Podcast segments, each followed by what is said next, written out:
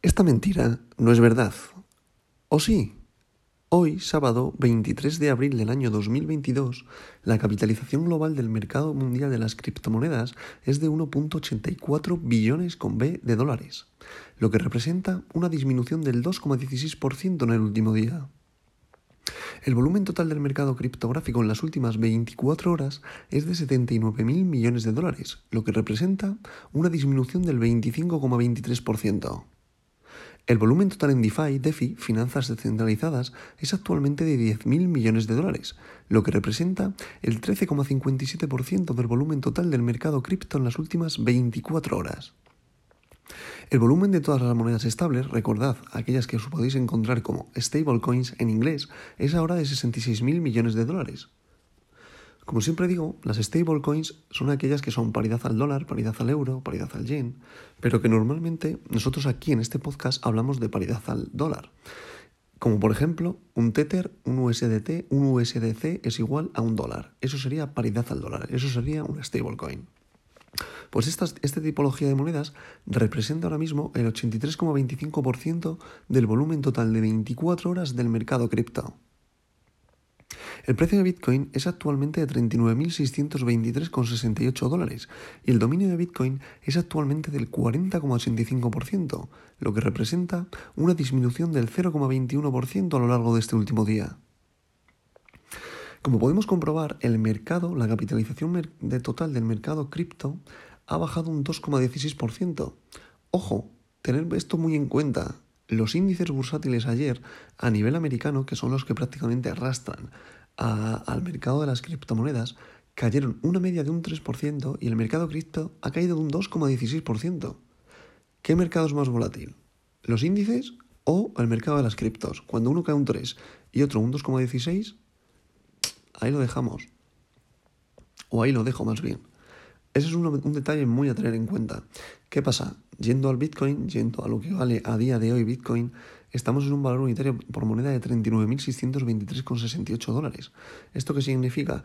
Que hemos vuelto a ser arrastrados por los mercados de Nasdaq, Standard Poor's, que son los mercados en los cuales hay empresas tecnológicas las más, las más potentes del mundo, que cuando, cuando ellos estornudan, Bitcoin y el mercado de las criptomonedas, al ser un mercado tecnológico, se contagia. Por tanto, se pone enfermo, por tanto, cae su valor.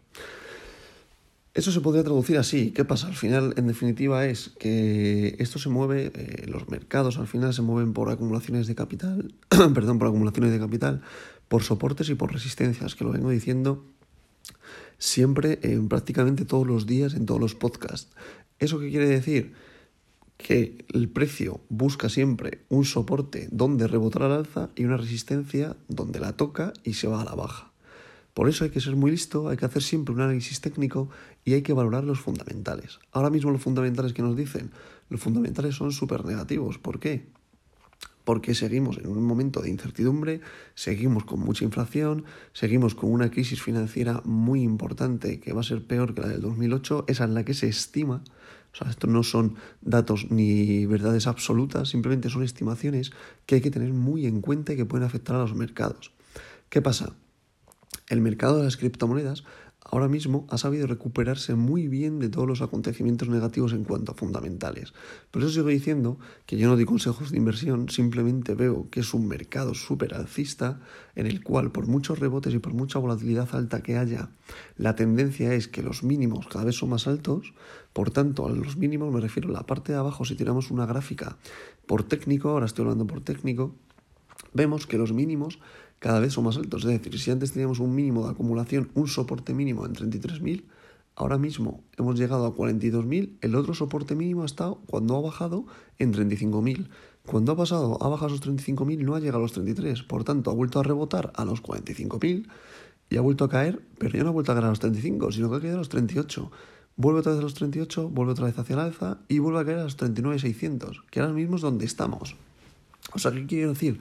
Que cuando hay mínimos más altos se está formando un rango de tendencia de acumulación de capital en el cual va a ir al alza o se presupone que va a seguir al alza. ¿Por qué? Porque Bitcoin en este caso y las criptomonedas en general, las que son buenas y ¿eh? las que son malas, son al guano y a tomar por culo. Perdón por hablar así, o a tomar por saco o a tomar vientos, mejor dicho. Pero eh, Bitcoin, eh, siendo un mercado en el que está habiendo muchísima adopción, cada día entra en este mundo más gente, es lo que hace que el dinero fiat se transforme en dinero cripto y por tanto los mínimos cada vez sean más altos. ¿Por qué? Porque está habiendo más dinero fiat invertido en las criptomonedas y en Bitcoin. ¿Con esto qué quiero decir? ¿Que no se va a ir abajo? No, no digo eso. Simplemente digo que el rango que está formando es alcista. ¿Qué pasa? ¿Que lo puede romper a la baja? Evidentemente lo puede eh, romper a la baja y yo soy de los que piensa que no está haciendo ni un rango alcista ni un rango bajista, simplemente estamos en un rango lateral. ¿Por qué? Porque este año al final va a ser muy complicado por todo el tema de las de, las, de los fundamentales que está viendo. La guerra de Rusia-Ucrania está haciendo mucho daño a los mercados, la inflación está haciendo mucho daño a los mercados, la crisis de suministro está haciendo mucho daño a los mercados y hay que darse cuenta que vivimos en, una, en un mercado eh, que hay globalización. ¿Qué quiere decir esto? Que es muy bueno para muchas cosas, pero es muy negativo para otras. Por tanto, ah, yo siempre digo que hay que hacer el análisis técnico y fundamental. Técnico para invertir en soportes o en resistencia si fueras en corto, es decir, a que caiga el precio, porque ya sabéis que se puede ganar en un mercado siempre al alza y a la baja. O sea, cuando baja el mercado puede ganar dinero y cuando sube el mercado puede ganar dinero. Eso hay que tenerlo muy en cuenta. Pero yo siempre digo que el mercado de las criptos es un mercado, para mí, subjetivamente, como siempre digo, esto no es análisis, de tendencia alcista y que va a seguir siéndolo, al menos yo lo veo a medio plazo. Por tanto, hablando ahora del portfolio del cripto obrero, considero que lo que hay que hacer ahora, si queremos tener una grande rentabilidad desde aquí a 10 años, 7, 8, 10 años, es hacer una acumulación de capital de Bitcoin, en Bitcoin conseguir el 0,10 Bitcoin para el portfolio del criptobrero, para una persona que como mínimo cobre 1.000 euros al mes. Y el objetivo sería ese, 0,10 Bitcoin. Para mí es lo que voy a intentar, es lo que voy a conseguir, es lo que quiero traeros. ¿Por qué? Porque si ahora mismo Bitcoin consigue una adopción súper, hiper, mega masiva y consigue tener un valor unitario por moneda de un millón de, de dólares, conseguiremos tener con 0,10 Bitcoin 93.000.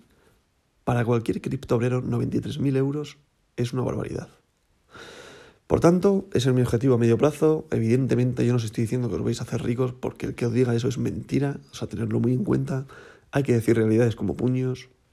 En este mercado se puede perder dinero si, por ejemplo, habéis entrado en 45.000 euros o dólares, perdón, en Bitcoin y ahora mismo está en 39.000, estáis perdiendo dinero. ¿Qué pasa? Que es lo que tenéis que hacer es la media volver a esperar, ser pacientes y cuando entre en soporte incorporar más dinero. ¿Por qué? Porque al final lo que hacéis es un ahorro periódico, lo que yo denomino la magia del ahorro periódico en un mercado alcista, en el cual es la mejor fórmula para ganar dinero. Daros cuenta que con estos movimientos el que gana dinero son los grandes capitales, los grandes fondos. ¿Por qué? Porque tú cuando tienes un millón de euros, un millón de dólares invertidos en Bitcoin ahora mismo en 39.000 dólares, si sube a 43.000, 44.000 dólares, Imaginaos todo ese porcentaje de subida o lo estoy llevando. Vendéis en la resistencia de 45.000 dólares y ya está. Le habéis sacado una rentabilidad de 39,45. Pero es que no estoy ganando 3, 4 euros como podemos ganar los criptobreros. Estoy ganando 3.000 euros, 4.000 euros, 5.000 euros. ¿En cuestión de qué? ¿20 días? ¿30 días? Por eso es lo que hay que tener en cuenta. Esa gente es la que hace que a los minoristas le quite su rentabilidad. Y la gente se quede pilla arriba, porque la gente entra en FOMO entra por miedo a perderse la tendencia alcista y por tanto se queda pillada a un precio muy alto. En resumen, vuelvo a recalcarme que es lo más importante. Analizar los fundamentales y analizar los técnicos. Los técnicos son la típica imagen de un trader viendo una gráfica y los fundamentales es leer, leer, leer y leer noticias. Estar informado del mercado. Dicho todo esto, vamos a ver la evolución del portfolio del portfolio, no, perdón, del top 10 de criptomonedas. Que como siempre digo, Bitcoin, el rey de las criptomonedas, continúa en posición número uno con un valor unitario por moneda en este momento, que son las 8 y 58 de la mañana, de 39.623,68 dólares, lo que representa una caída respecto al día de ayer de atención un 2,65%. ¿Qué dije antes de los índices? Que cayeron un 3, Bitcoin un 2,65%. ¿Cuál es más volátil? Ahí lo dejo. Ethereum con su criptomoneda Ether, con un valor unitario por moneda de 2.956,94 dólares, con una caída de un 1,88% respecto al día de ayer. Ojo que Ethereum ha vuelto a perder los 3.000 dólares. Puede ser momento de compra, ahí lo dejo también. En posición número 3, USDT Tether, recordad, paridad al dólar, una stablecoin. En posición número 4, Binance, Binance Coin, BNB, con un valor unitario por moneda de 403,68 dólares, lo que representa una caída de 1,74% quiere aguantar los 400 dólares. Sin un punto de entrada en BNB sería por debajo de 400. En posición número 5, USDC, recordad, otra stablecoin, paridad al dólar. En posición número 6, Ripple XRP, con un valor unitario por moneda de 0,71 dólares, lo que representa una caída de un 2,63%. En posición número 7, Solana, con su criptomoneda Sol, aguantando el valor unitario de los 100 dólares, dado que está en 100,56 dólares. Solana quiere aguantar esos 100 y que no se le escapen con una caída representativa de un 2,69% respecto al día de ayer. En posición número 8, Terra, con su criptomoneda Luna, con un valor unitario por moneda de 93,19 dólares, lo que representa una caída tan solo de un 0,80%. Luna quiere ir a buscar esos 100, pero le está costando un mundo, ya que no le está acompañando el mercado. En posición número 9, Cardano, con su criptomoneda ADA, con un valor unitario por moneda de 0,89 dólares, lo que representa una caída de un 2,68%. Cardano quiere ir a por ese dólar de nuevo. La pobrecita mía yo creo que al final se me escapa del top 10. Pero bueno, ahí continúa aferrada la posición número 9 y esperemos que lo aguante. Y para cerrar este top 10 de hoy, Avalanche, con un valor unitario por moneda de 74,01 dólares, lo que representa una caída de un 3,74%. Del top 10 de criptos del día de hoy, Avalanche es la que peor parada ha salido, con una caída muy grande de un 3,74%. A continuación estaría Polkadot en posición número 11 con un valor unitario por moneda de 18,37 dólares y una caída de un 0,30%. Y atención, Terra USD en posición número 12, que es una stablecoin. Y Dogecoin ha caído a la posición número 13. Atención, como veis, cuando hay un mercado bajista, las stablecoins suben. ¿Por qué? Porque la gente lo que hace es vender sus posiciones en las criptos para evitar el arrastre de la volatilidad del Bitcoin, porque hace que caigan red mal de criptomonedas y se meten en stablecoin. ¿Por qué? Porque su dinero, si lo mete stablecoin, va a ser paridad al dólar, por ejemplo. Por tanto, su poder adquisitivo no va a bajar. Se refugia en el dólar y listo. A continuación estaría Binance USD, que continúa en posición número 14. Luego estaría Sivita Inu, posición número 15. WTC, posición número 16. Polygon, posición número 17. Protocol Layer, posición número 18. Crypto.com con su criptomoneda Crow en posición número 19. Y DAI, que es otra stablecoin, en posición número 20. Dicho todo esto, mucho cuidado con el mercado en el día de hoy, en este fin de semana, que yo creo que puede volver a los 38.000 dólares. Veremos, si no, es probable que haga rebote ahora en 39.200, ha caído hasta los 39.400, ahora mismo está en 39.600. Veremos cómo va el mercado, si es tranquilo, si es volátil, si se mantiene en este rango. Yo creo que es probable que veamos los 38.900, pero veremos. Para aquel que tenga liquidez, son buenos puntos de entrada. Vuelvo a decir lo mismo. El que haya entrado en 45, que pueda aprovechar para entrar ahora. Esto no es consejo de inversión, pero siempre hacer vuestro propio análisis.